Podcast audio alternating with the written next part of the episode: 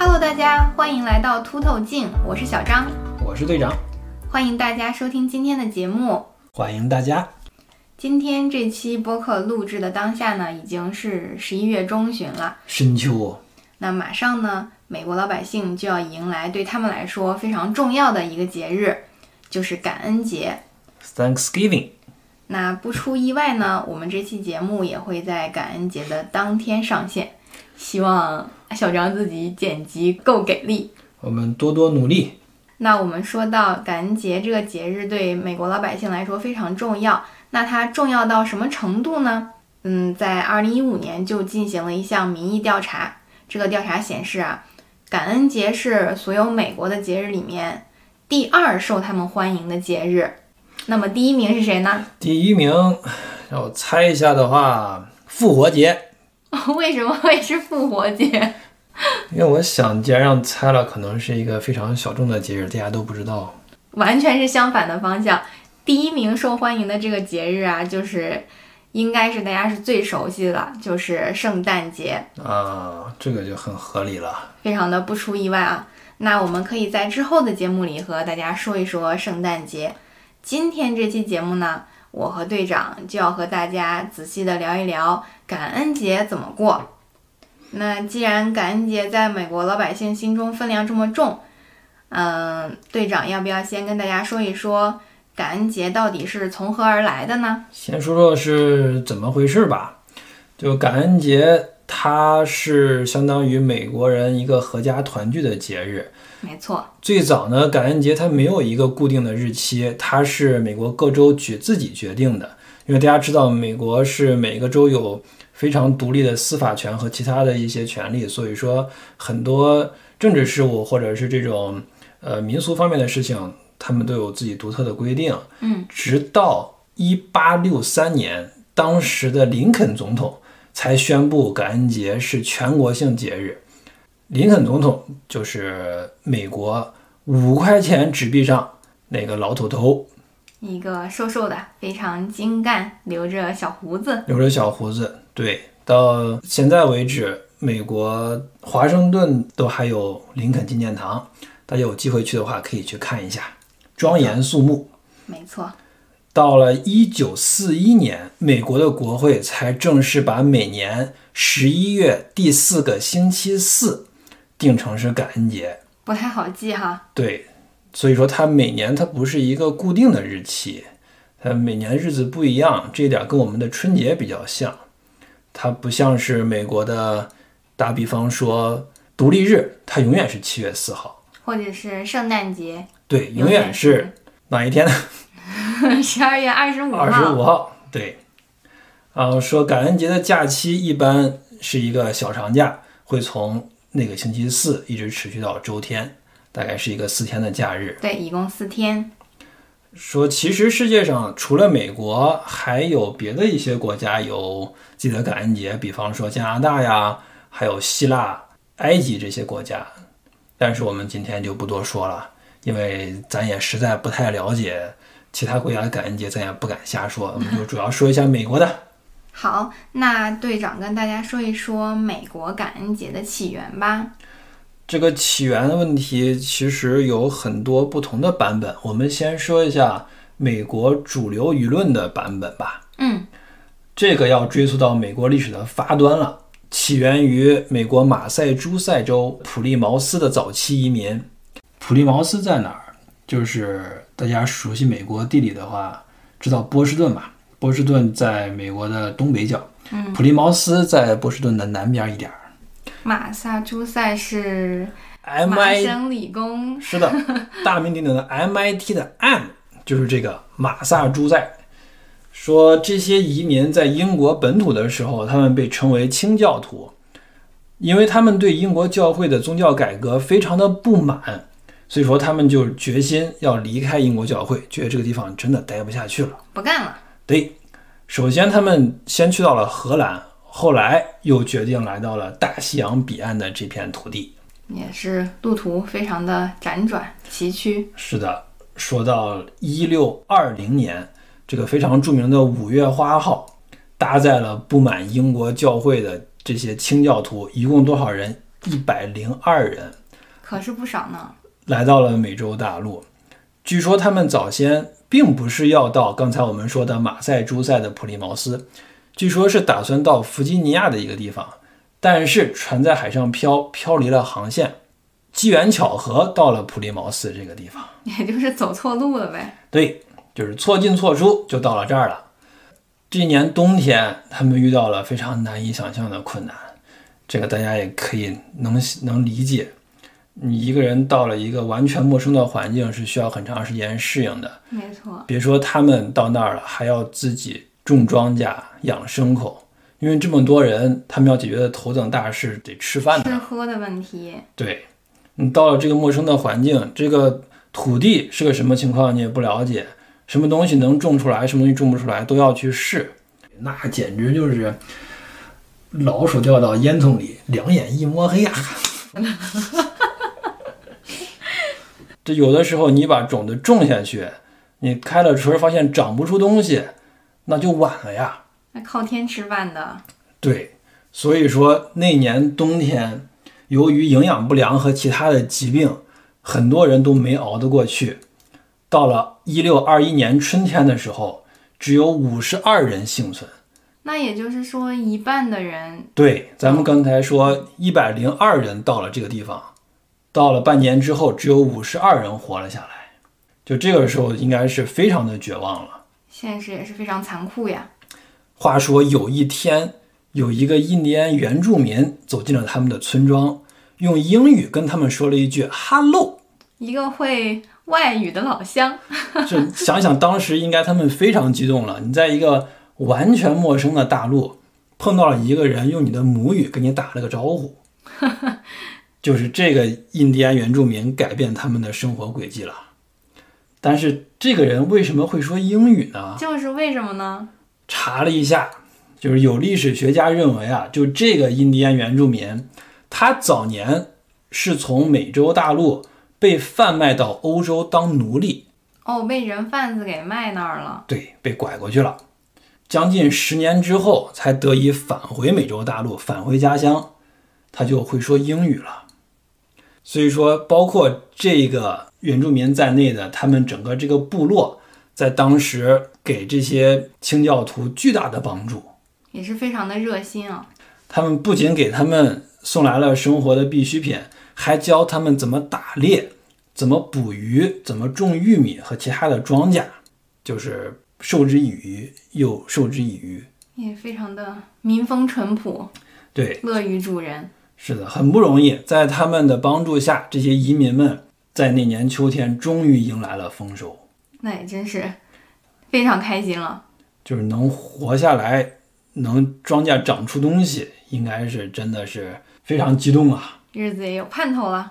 所以说，他们决定为了感谢印第安人的帮助啊，邀请他们一起共同庆祝这个节日。到了这一年的十一月下旬，这些清教徒们和这些原住民部落首领，还有他们带来的九十名印第安人欢聚一堂。主流媒体就说这个是美国历史上的第一个感恩节，说他们在天快亮的时候放礼炮，有点像我们过年的时候鞭炮吗？放它一万响满地红，对吧？要刺激刺激，并举行这个篝火晚会，也将这个捕猎的火鸡啊什么的做成饭，然后款待大家，并且第二天、第三天的时候也有这些摔跤比赛呀、赛跑呀、唱歌跳舞这些活动，相当于大宴三天，就像是李白说的“烹羊宰牛且为乐，会须一饮三百杯”，就是那个意思啊。有一整个欢聚一堂的感觉。对，就有没有羊，有没有牛不知道，呃，有没有酒也不知道，反正就是大宴三天。那几天，这些男性的清教徒们就外出打猎，然后这些女性们就在家用他们种的玉米啊、南瓜呀、红薯呀什么的就做饭。其实查了一下，发现咱们不是中间说因为饥寒交迫这些原因，有很多人没有幸存嘛。嗯，到了一六二一年，他们举行历史上第一个感恩节的时候，只有五名女性了，哦，就相当于五名女性给五十几号的人做饭，这可是一个巨大的工作一个巨大的挑量。战。但是因为开心嘛，大家活下来了，在一个陌生的大陆活下来了，还是非常不容易的。确实是，这个就是美国主流舆论里面说的感恩节，但是其实还有一种说法，就是历史学家认为，在这些早期殖民者庆祝感恩节的时候，他们是没有邀请这些原住民的，那有点儿是不是有点儿真心不够意思。然后原住民是怎么来的呢？就是咱们讲这些早期的清教徒们，他们过节不是说他们去放炮了吗？其实是自己在玩的，但是让这些早期的印第安原住民听到了，也不知道怎么回事，突然就开始枪响了，他们觉得要打仗了，所以说这些印第安人全副武装的来，到了现场之后才发现啊，是一个误会，是一个一派欢腾的景象。嗯，然后这些早期殖民者清教徒们就说：“看人都来都来了，那就一块儿吃饭吧。就当自己家一样。”对，但是饭又不够，咱们刚才讲了，只有五个女性来做饭，也没什么好饭。然后这些印第安人他们就又回去，据说去捕了几头鹿，弄了一些鹿肉，大家一块儿吃。这还得让人家自己带制的，对，不光没请人家来，还让人家自己带饭。然后说到这儿呢，其实就要要大概提一下后面这个不是很和谐的历史了。怎么说呢？就是这些殖民者虽然说在原住民印第安人的帮助下站稳了脚跟，但是慢慢很快对印第安人展开了系统性的驱逐，甚至是屠杀。嗯，这个虽然说是一个感恩的故事吧，但是后面也开启了原住民可能几个世纪的血泪史，这个我们就不做多说了。嗯，说到这个鹿肉，还真尝过一次，是吗？非常像牛肉，不光是这个口感啊，还有这个味道非常像牛肉。当时是怎么回事呢？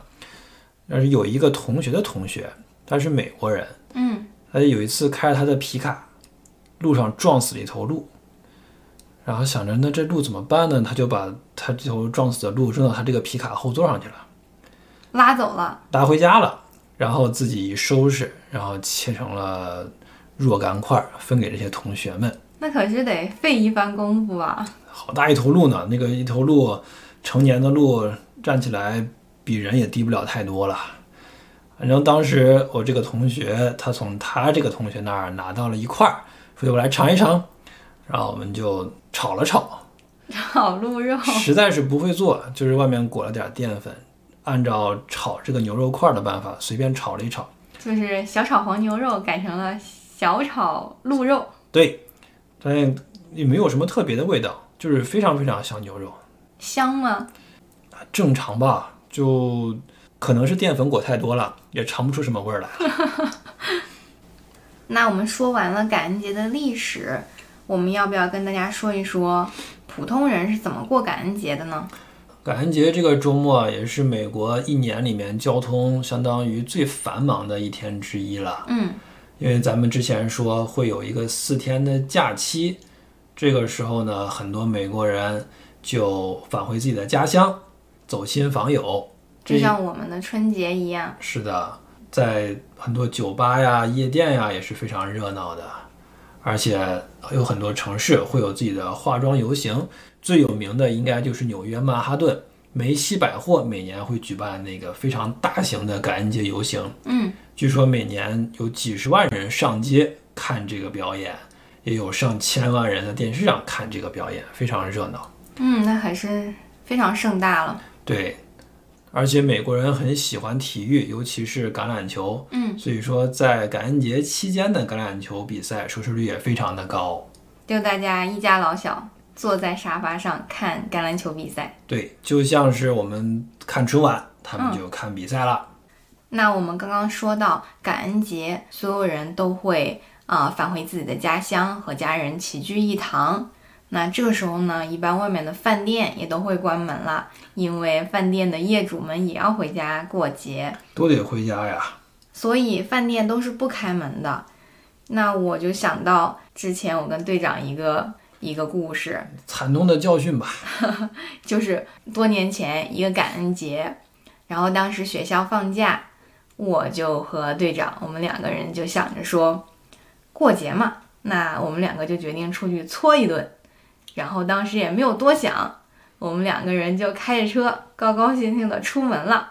吃了没有经验的亏啊！当时我们就开车直奔我们当时呃特别喜欢的一个中国饭店，到了跟前，发现大门紧闭，就想怎么回事儿，整个人就懵了。后来想，哦，今天是感恩节，大家都回家过节去了，所以饭店不开门。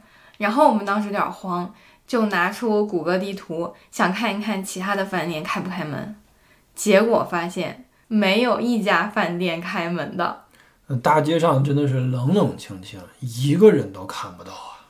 我们当时就慌了，心想这饭怎么办？因为家里的冰箱里什么也没有，饭店也都不开门，那这顿饭是不是要饿肚子了？当时队长就灵机一动，他就发现我们当地的一个中国超市还开着门，我们就赶紧趁他关门之前去超市买了两袋速冻饺子。反正是团聚的日子，我们吃饺子也没有什么不对。对北方人嘛，饺子是一个非常传统的过节食物。虽然听起来这个故事有点儿有点儿凄惨，有点儿好笑，但是煮完饺子坐下来吃的时候，感觉心里面还是挺暖的。体会到了这个举家团聚的意思了，从那以后，我们两个就再也不那天出门吃饭了。就吸取了经验教训，就是感恩节之前就要在家里备足了食物。对，那说到吃饭呢，我们可以来跟大家说一说，嗯，美国人这个感恩节都吃些什么？那一顿经典的感恩节晚餐呢，就包括了主菜、配菜、甜点和饮品。主菜呢，火鸡是餐桌上最常见的一道主菜。是的，说到感恩节，不能不提火鸡啊。对，所以有些人也会把感恩节叫火鸡节，就像我们把中秋节叫做月饼节一样。是的，那除了火鸡呢，常见的主菜还会有烤鸭和烤鹅。我个人是不是很喜欢吃火鸡？我觉得烤鸭和烤鹅比火鸡可好吃多了。对，这个等会儿我们要提到一下，这个火鸡这个东西真的不怎么好吃，我同意。柴的不能行。大家可以想象一下，鸡身上最柴的部位，鸡胸；火鸡浑身都是鸡胸。说到这儿，我想起来我第一次吃火鸡的时候，刚来美国，那个时候住在学校宿舍，吃学校的食堂。快到感恩节的时候，学校食堂就通知说，我们那天啊，火鸡大餐。嗯，当时非常激动啊，因为那个时候不光没吃过火鸡，连见都没见过。可不是吗？而且以前看《老友记》的时候，里面的周易一个人吃半只火鸡，我就想这得有多香，那不得上天喽？结果那天一尝，真的是是我吃过最柴的肉。打那之后再也不愿意吃火鸡了。你当时就没有疑惑，到底是火鸡不好吃，还是厨子水平不行吗？想都没想。但是火鸡的肉确实是柴，因为后面也确实陆陆续续吃过几次火鸡，都不嫩吧。我记得我们有一次去迪士尼玩的时候，大家都知道那个著名的烤火鸡腿，所以我们也当时也买了一个。对我们主要说的美国佛罗里达那个迪士尼，那园区里面也确实没有什么好吃的，就很多人都在那儿买一只火鸡腿就当饭吃了。当时我就看大家都买火鸡腿，我觉得这个火鸡腿一定非常好吃。那个是那是你第一次吃火鸡吗？是的，然后我们两个人买了一只火鸡腿，结果到最后我们两个都没吃完。真的柴。嗯，我们说了主菜有烤鸭、烤鹅、烤火鸡，因为在美国其实还有不少的素食主义者。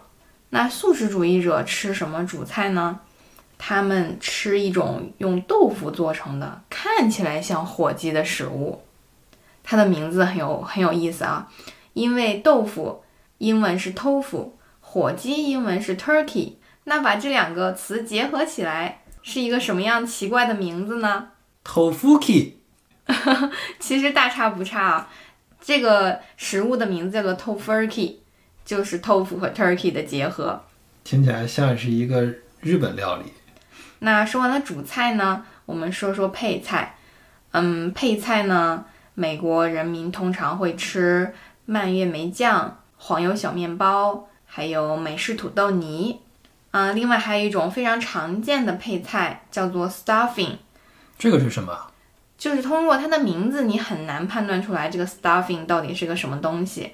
那我研究了一下，它其实就是，啊、把蔬菜丁炒一炒，然后呢和面包丁拌在一起，再放烤箱里一起把它烤了，就是一道杂烩菜的感觉。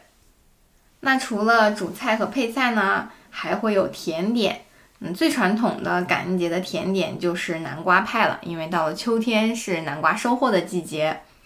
那其他常见的甜点还有苹果派呀、碧根果派呀、地瓜派呀、樱桃派呀，总之就是各种派。就是非常甜。对，这个美国甜点的甜度，一般中国人是不太能受得了的，就跟胰岛素不要钱一样。就加入了致命量的糖。那说到感恩节晚餐，我看到一个非常有意思的事儿啊，就是这顿晚饭，你猜一个美国人这顿饭能吃掉多少热量？那少说也得有三千卡。你这就没意思了。其实没有三千卡，是不是？正确答案是，感恩节这顿晚饭，一个美国人平均会吃掉热量高达三千到四千卡的食物，基本上属于是吃了个二十分饱的样子。啊，所以呢，感恩节这一整天下来，人们平均会摄入四千五百大卡左右，基本上就相当于他一天吃了两天的饭。哦，我想起来之前看过一个报道，说感恩节那几天是美国的水管工最忙的时候，水管工，就是通下水道的，主要是大家吃的东西比较多，往下水道里面倒，就把下水道都堵上了。你说你说水管工，我完全想歪了，我以为是通马桶的水管工你。说的也可能没有错，大家吃的多，上厕所也多。那我们就不往下细说了，大家自行想象。那说完了老百姓的这个感恩节晚餐，我们也来说一说啊、美国总统他们家的感恩节晚餐。那感恩节当天呢，美国总统也会在白宫和家人、朋友以及白宫的部分工作人员一起享用感恩节晚餐。这里你肯定会想啊，这个菜单一定非常牛，什么鲍参、赤肚这样的硬菜肯定全都给你上了。想都不敢想，那不得上天喽？但其实啊，完全没有什么硬菜，就是刚刚我们所说的那些家常菜。那我们会在本期节目的节目详情里放上2021年美国总统拜登的感恩节晚餐菜单，感兴趣的朋友可以点击查看。就是说，连美国总统都要吃火鸡。嗯，那我们讲一讲为什么感恩节要吃火鸡这个东西呢？为什么呢？其实我们也查了一下，就有很多历史学家呀说，其实，在第一个感恩节，就是我们之前讲的1621年那次，他们当时其实没有吃火鸡，啊，说火鸡慢慢变成了感恩节的一个代表，是因为它多，而且它大，就是主打一个物美价廉。对，宰一只火鸡能够二十个人吃，所以说这个普及性也非常的好实现。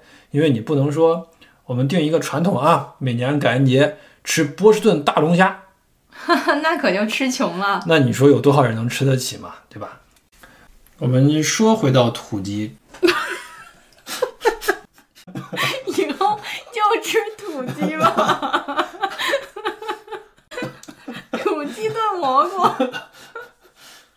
我们说回到火鸡，说感恩节吃火鸡还有一个原因，说火鸡啊是一个美国新英格兰地区的一个传统食物，它是一个比较能代表美国的这么一个食物吧。说新英格兰地区它其实是哪儿呢？它不是美国的一个州，嗯，我们这儿讲一下，它其实是一片地方，它包含了美国的六个州，其中有康奈狄格、缅因、马赛诸塞、新罕布什尔、罗德岛和福蒙特。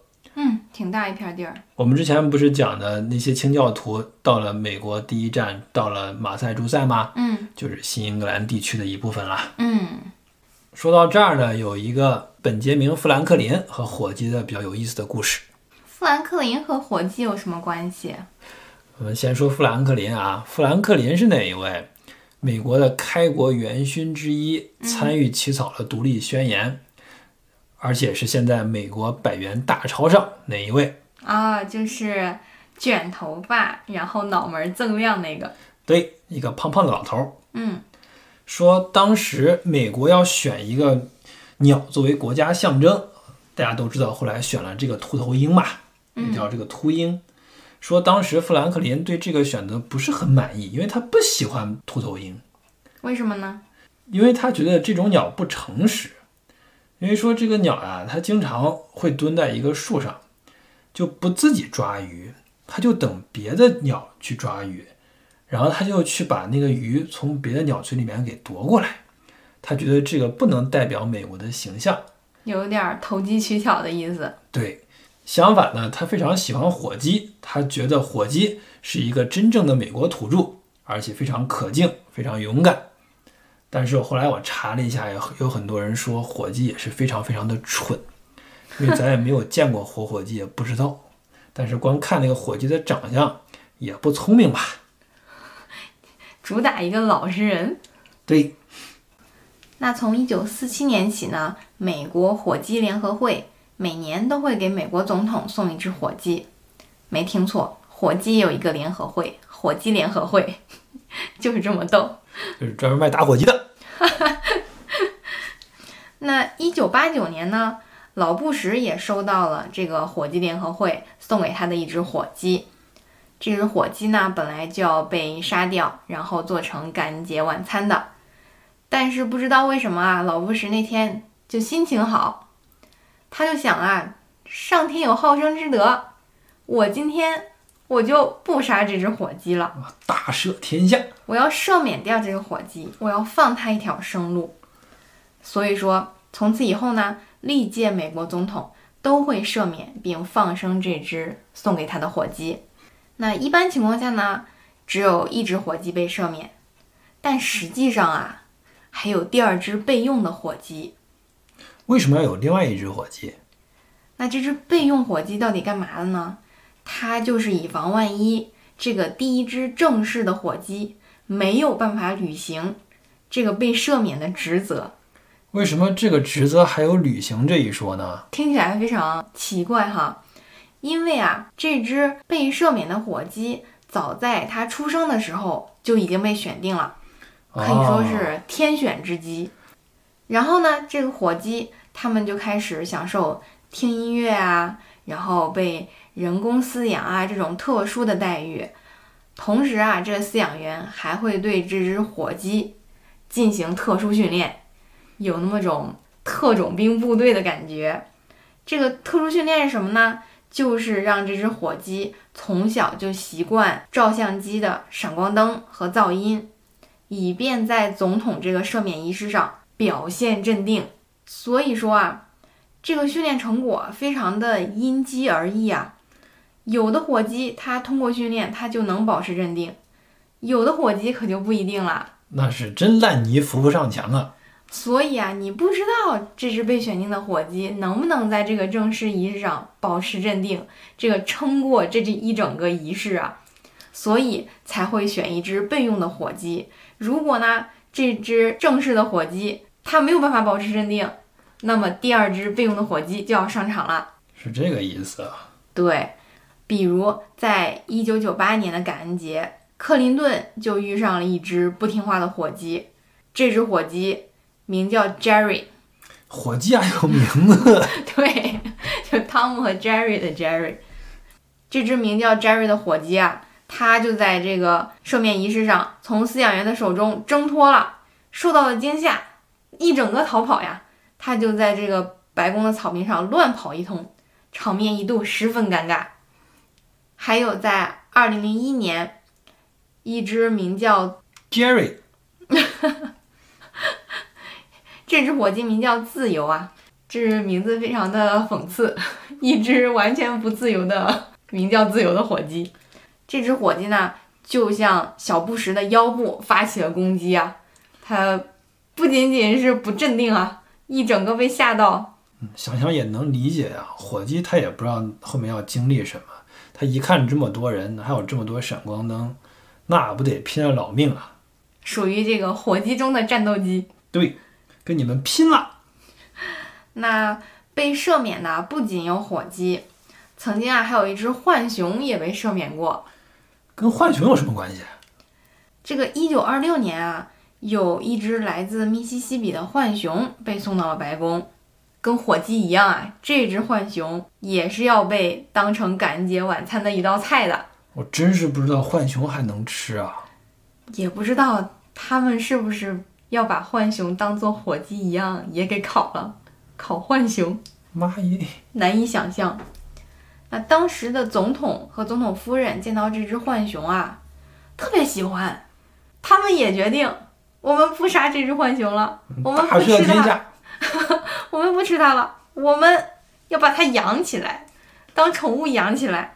然后他们还给这个浣熊起了个特别洋气的名字，叫 Jerry。不是所有被赦免的动物都叫 Jerry。这只浣熊叫做 Rebecca，然后这只浣熊就被美美的养了起来。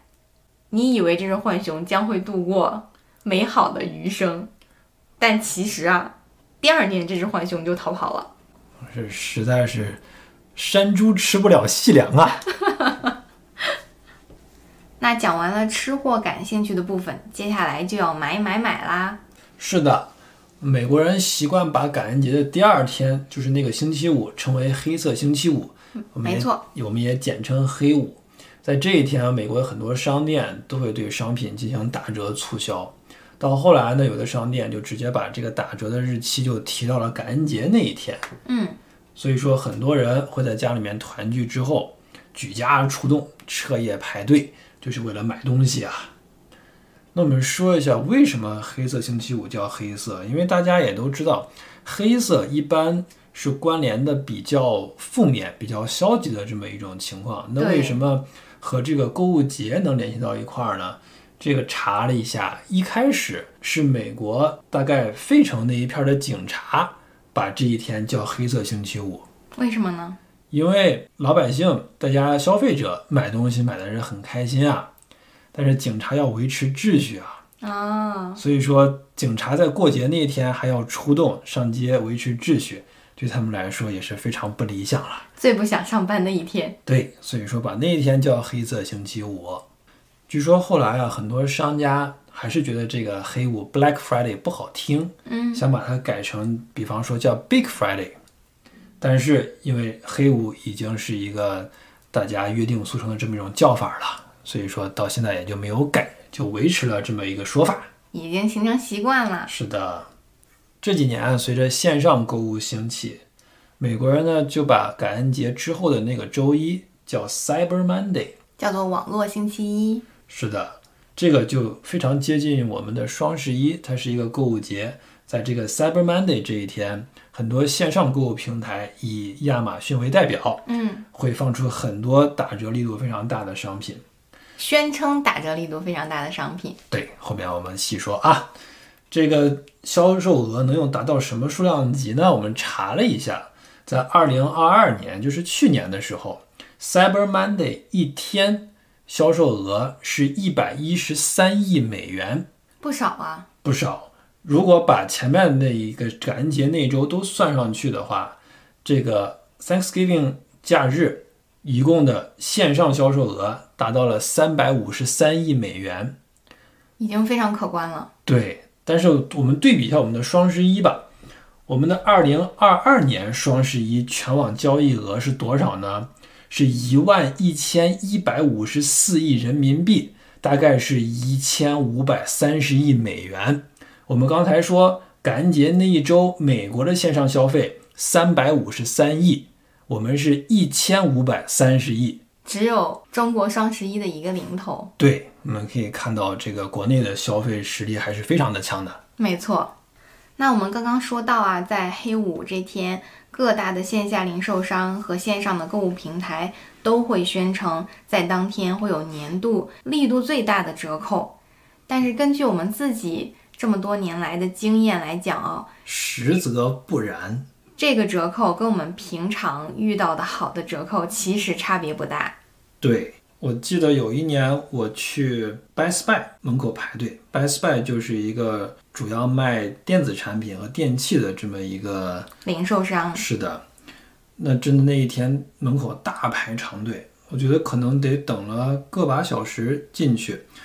我当时要买一个照相机，然后我就觉得那一天既然大家都来排队，那应该我是捡了大便宜了吧？实际上，实际上回家一查，当天亚马逊上的价格比 Best Buy 店里你排大队抢的价格还要低，非常的恼羞成怒啊！扭头就回去 Best Buy 把照相机退了。这个队算是白排了。对，给我冻的冻得跟猴一样。我想起来啊，刚刚来美国的那一年，当时也是感恩节的时候，同学说要不要去体验一下美国人半夜排队去抢东西的疯狂。嗯想着那得看一看啊，因为之前来美国之前，在电视上看的，说有很多美国人疯狂到把人家家店门都挤碎了，恨不得打一架，就是为了买点东西。我说那这个壮观景象我得看一看呀。当时跟同学驱车半个多小时到了附近的一个城市的，还是 Best Buy。就认准了这家店了。对，我们在门口依然是大排长队，因为大家知道感恩节十一月底了，天还是非常冷的，嗯，在外面站了几个小时，我记得快到半夜，应该是不到十二点的时候，这个店门开了。大家就往里冲，其实也没有说非常的疯狂，说把这个店门挤碎了倒是也不至于，嗯，因为刚才也讲了嘛，它折扣力度没有那么大，把人搭进去实在也是不值。太不值了。对，当时我就观察美国人首先抢的、最爱抢的是什么电器？我猜是电视。是的，是的，就是电视。就是美国人对电视是非常的钟爱的，具体什么原因我也说不好。就是这些人进去之后，第一个抢的就是电视。然后我当时呢没有任何目标，因为我都不知道我是去买什么的，因为我就是想去体验一下。我就被挤着进去之后呢，想着来都来了嘛，总得买点啥。最后实在是没办法，买了一个 U 盘。U 盘跟电视比起来可是小巫见大巫了。放到兜里面就走了嘛，仿佛没有来过。确实是啊，据我的观察，在黑五的时候，折扣力度比较大的商品大概就是电子类产品，包，括电视啊、电脑这些，还有一些厨房电器，比如说厨师机，啊、就是用来做面包的厨师机，还有电压力锅、空气炸锅这一类，折扣力度算是比较大的。其他的，比如说护肤品啊，一些生活用品，折扣力度就比较一般。是的。我记得我们去 Outlet 买东西的时候，在黑五去，并没有发现比平常去 Outlet 买东西要便宜很多，基本上还是那个折扣吧。对，Outlet 就是大家知道的折扣村。对，也翻译成奥特莱斯。是的，在折扣村呢，一般各大品牌的非当季的产品，就是过季的产品，都会放到折扣村来，然后以比较低的价格卖给老百姓们。是的，那我们既然说到了黑五，有一些还可以的折扣，虽然现在还没有到感恩节，还有几天，其实我们已经进行了一点点的购物。那我们今年买了什么呢？买了什么呢？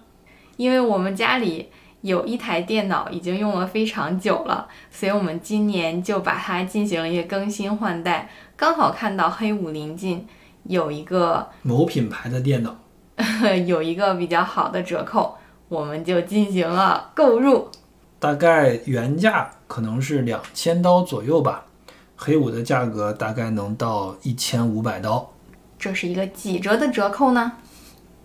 两个数学不好的人，大眼瞪小眼。这大概就是一个七五折的折扣。对于嗯、呃电脑这种打工人的必需品来说，七五折还是一个嗯、呃蛮划算的折扣了。非常划算了。那除了吃喝玩乐和买买买之外，感恩节最关键的还是要感恩。是的，嗯，虽然我和队长是不过感恩节的，但是我们两个也非常珍惜当下的生活，嗯，感恩家人的平安和健康。那今天的节目就先到这里啦，希望你喜欢这期节目。我是小张，我是队长，我们下期再见，下期见，拜拜。拜。